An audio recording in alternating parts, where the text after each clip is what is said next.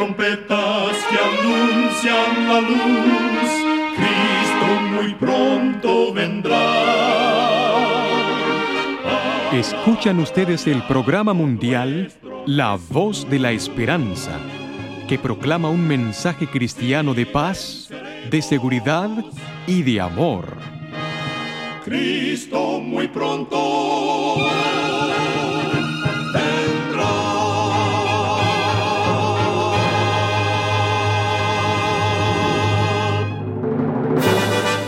Con gran gozo queremos extenderle una cordial bienvenida al programa mundial La Voz de la Esperanza. Esperamos que el programa que hemos preparado sea de gran bendición para todos nuestros oyentes. Por más de 75 años, nuestro objetivo ha sido traer mensajes cristianos de paz, de seguridad y de amor. Esperamos que con la ayuda de Dios y de nuestros amigos oyentes podamos seguir predicando estos mensajes por muchos años más.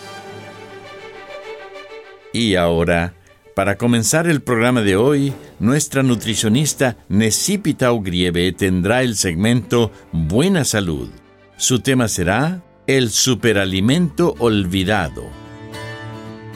Las legumbres son un cultivo valioso para la seguridad alimentaria mundial. Sus cualidades nutricionales las hacen indispensables para la dieta de millones de personas. Sin embargo, en los países superdesarrollados las legumbres son un superalimento que ha sido casi olvidado. Debemos volver a emplazar este superalimento en un lugar destacado en nuestra alimentación y varias veces por semana las legumbres en todas sus variedades, sean lentejas, judías, frijoles, habas, guisantes, garbanzos, altramuces e incluso la soja, son una fuente vital de proteínas de origen vegetal. Además, las legumbres son ricas en vitaminas del complejo B y minerales como el cobre, el hierro y el potasio. Comer legumbres en forma regular promueve la buena digestión previniendo varias enfermedades crónicas. Recuerda, cuida tu salud y vivirás mucho mejor. Que Dios te bendiga. La voz de la esperanza, al grito del corazón, alcanza herido y lo entrega a Dios. La voz de la esperanza, te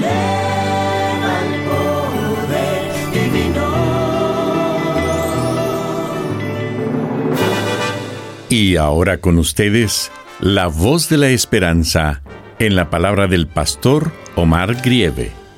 Su tema será Cantad al Señor.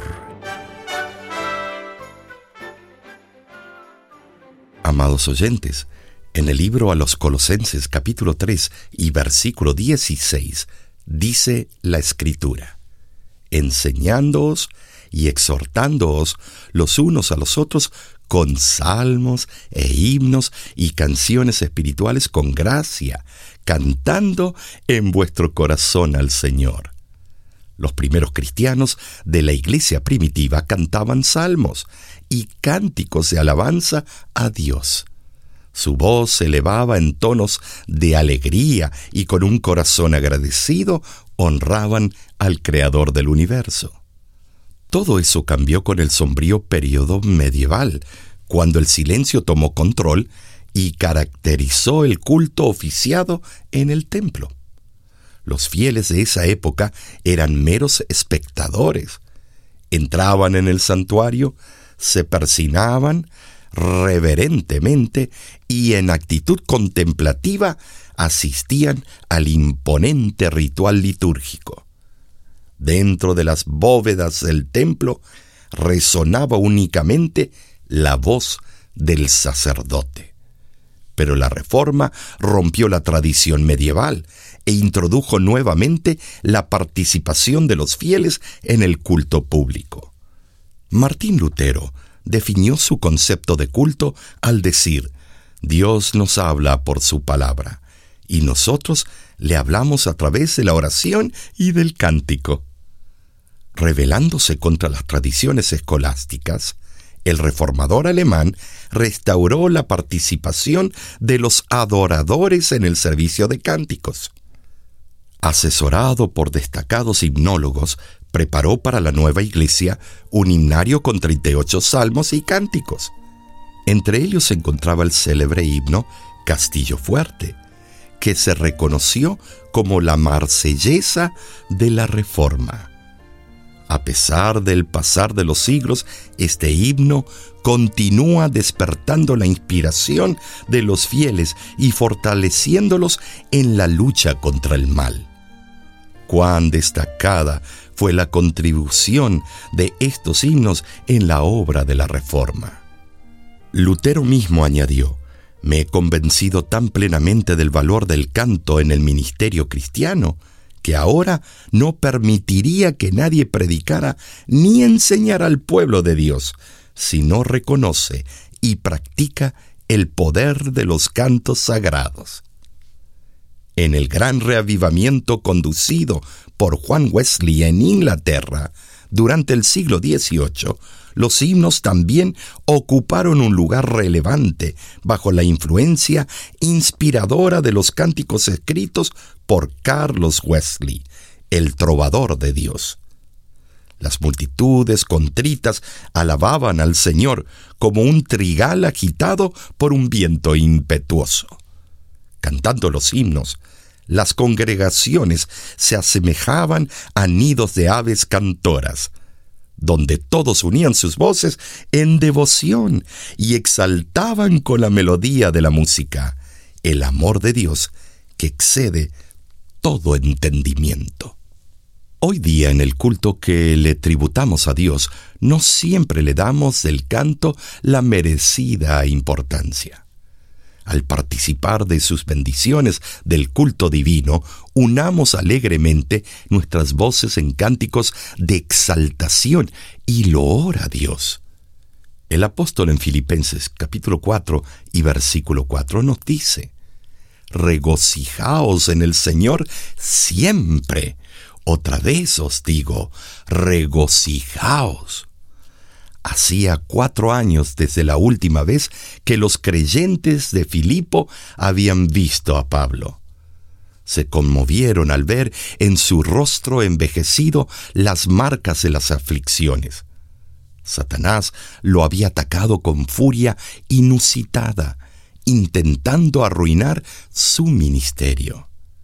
El trabajo que él había comenzado de manera tan auspiciosa en Éfeso parecía ahora condenado al fracaso. El abismo que separaba a los judíos cristianos de los creyentes gentiles, a pesar de los esfuerzos conciliadores, parecía aumentar en forma irreversible. Elementos judaizantes se aglutinaban contra el evangelista, atacándolo despiadadamente. Después, al ministrar las iglesias de Macedonia, pasó momentos de terrible angustia, y sus esfuerzos por unir a los judíos extremistas y los creyentes de origen gentil se malograron completamente. Más tarde, cuando las multitudes exacerbadas lo arrojaron a la cárcel, esperó por dos años el pronunciamiento de la justicia. En su juicio, Pablo apeló al César y fue enviado a Roma. Los creyentes de Filipo recibieron noticias imprecisas de que él y sus compañeros habían perecido en una tempestad mientras viajaban hacia la península itálica. Posteriormente supieron que había escapado providencialmente y que se encontraba en Roma, esperando ser oído por el despótico emperador Nerón. De pronto, un día, recibieron con gran gozo la carta del apóstol, a pesar de estar preso en Roma. Les envió una epístola llena de fe y confianza en Dios. Sus páginas habían sido bañadas de contagiosa alegría. Siempre ruego con gozo por vosotros, escribió Pablo a los filipenses, versículo 4 del capítulo 1 en esto me gozo y me gozaré aún. Capítulo 1, versículo 18. Completad mi gozo sintiendo lo mismo. Capítulo 2, versículo 2. regocijaos en el Señor siempre. Otra vez os digo, regocijaos. Capítulo 4, versículo 4. A pesar de las angustias que lo afligían, Pablo transformó su epístola a los filipenses en un cántico de gozo y esperanza. Dios nos ayude para que en la lucha contra el mal nunca cesen nuestros labios de entonar canciones de gratitud y alabanza a nuestro Dios. Castillo fuerte es nuestro Dios, defensa y buen escudo. Con su poder nos librará en este trance agudo. Con furia y con afán,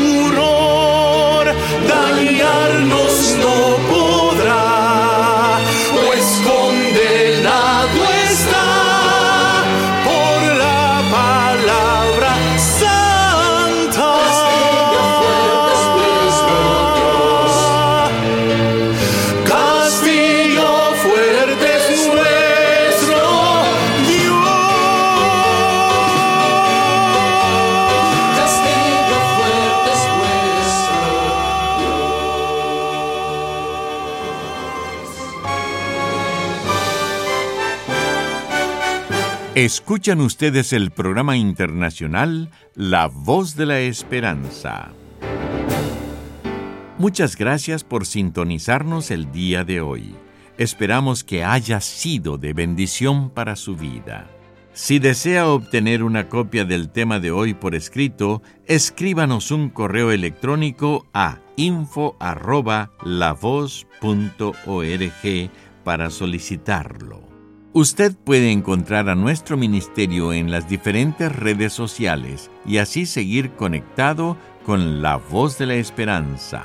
Encuéntrenos en Facebook entrando a www.facebook.com diagonal oficial La Voz. Muchísimas gracias, amigo, amiga oyente, por su atención. Dentro de una semana, por esta misma emisora y a la hora de hoy, volveremos con otro importante mensaje espiritual. Y ahora, nos despedimos de nuestros oyentes diciendo a cada uno de ellos, Dios te bendiga y te guarde. Haga resplandecer Dios su rostro sobre ti y tenga de ti misericordia. Dios alce a ti su rostro y ponga en ti